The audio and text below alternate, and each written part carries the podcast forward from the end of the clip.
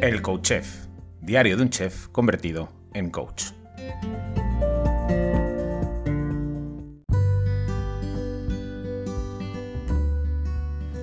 Hola, bienvenido, bienvenida a un nuevo episodio del Coach Chef, diario de un chef convertido en coach.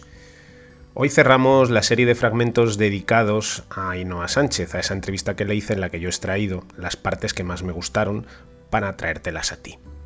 Eh, y lo hago con, este, con esta parte en la que ella nos explica algo que me parece brutal, y es cómo ella misma, eh, en su infancia, en su juventud, en su adolescencia, vivió normalizando el dolor, normalizando las dolencias, la enfermedad, el síntoma.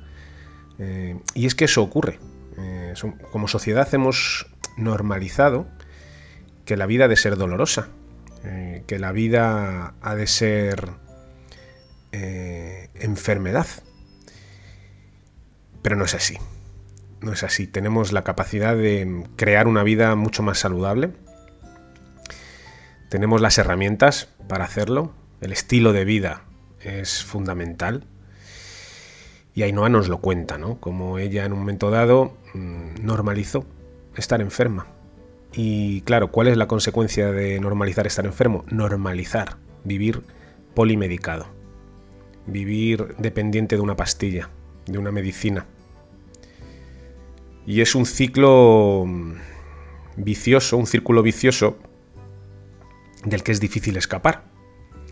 Eh, muy lucrativo para ciertas eh, empresas, pero muy desempoderador eh, para cada uno de nosotros. Yo defiendo, ya lo has ido viendo, ¿no? el estilo de vida como la principal herramienta para crear salud, y no quiere decir que en un momento dado no te tomes un Spidifen, ¿no? Como nos cuenta Inoa. En un momento dado, oye, si el dolor es muy fuerte, yo, cuando grabo esto, según estoy grabándolo, eh, estoy tomando paracetamol porque tengo eh, bastantes dolores. Y bueno, en un momento dado puedes utilizarlo pero la principal herramienta para evitar esos dolores es un estilo de vida que te permita estar lo más saludable posible y tener un cuerpo en equilibrio. Así que te dejo con Ainhoa que nos va a hablar de ello, eh, de su propia experiencia y de cómo normalizó el dolor. Y al final, pues, pues eh, no, eres muy consciente, ¿no? Yo me acuerdo eh, con 17, 18 años yo me tomaba el café con leche con tres, tres azucarillos y con el Spidifen. Ahí, y me parecía normal y me tomaba, no sé cuántos me tomaba a la semana, pero me, parecía normal y ahora es como, ay, por favor, o sea, yo no me tomo un, me tengo que estar muriendo para tomar un Spigen, pero no solo eso, porque ya sabes el daño que hace, ¿no? Sino porque ya no me duele. Y entonces el día que me duele un montón digo, bueno, pues lo puedo tomar, pero antes era una cosa normal tomar Spidifen porque, y mis amigas lo mismo, quiero decir, eh, está tan normalizado tomar cosas porque te duelen cosas, ¿no? Tomar eh, laxantes porque estás estreñida, ¿no?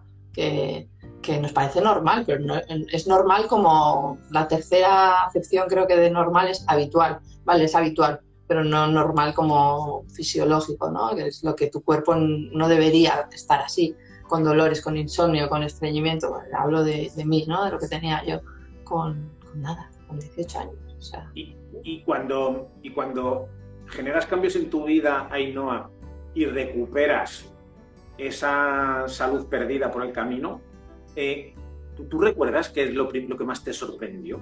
De decir, ostras, pero ¿cómo? ¿Pero qué ha pasado? ¿Esto dónde estaba escondido? ¿Tú, te acuerdas? Yo, eh, ¿te refieres a, lo que es cambió más? ¿Qué dijiste? Pero, pero, ¿qué, pero ¿qué me ha pasado? De eso que cuando cambias de hábitos, que cuando pasan cuatro o cinco meses dices, ¿pero qué me está pasando? ¿Qué, me sucede? Pero... Yo tengo que decir que lo mío fue progresivo, ¿no? Entonces tampoco fue en plan, ay, me pongo, estoy fatal y, y, me pongo y al mes siguiente ya estoy bien. Entonces yo empecé a cambiar la dieta pues entre semana, lo típico, y el fin de semana pues mis croquetas y tal.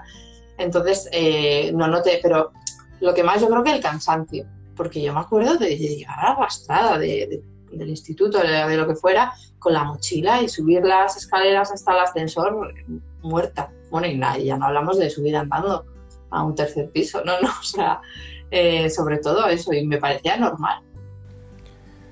Pues eso, estilo de vida, estilo de vida, estilo de vida. eh, durante estas entrevistas que he ido compartiendo, tanto con Pedro Gracia Feito como con Ainhoa, te habrás dado cuenta de cómo hacen hincapié en determinados factores que hacen que tengamos una calidad de vida mucho mejor, ya sea la alimentación, el ejercicio físico, el sueño, la exposición al sol, el control del estrés.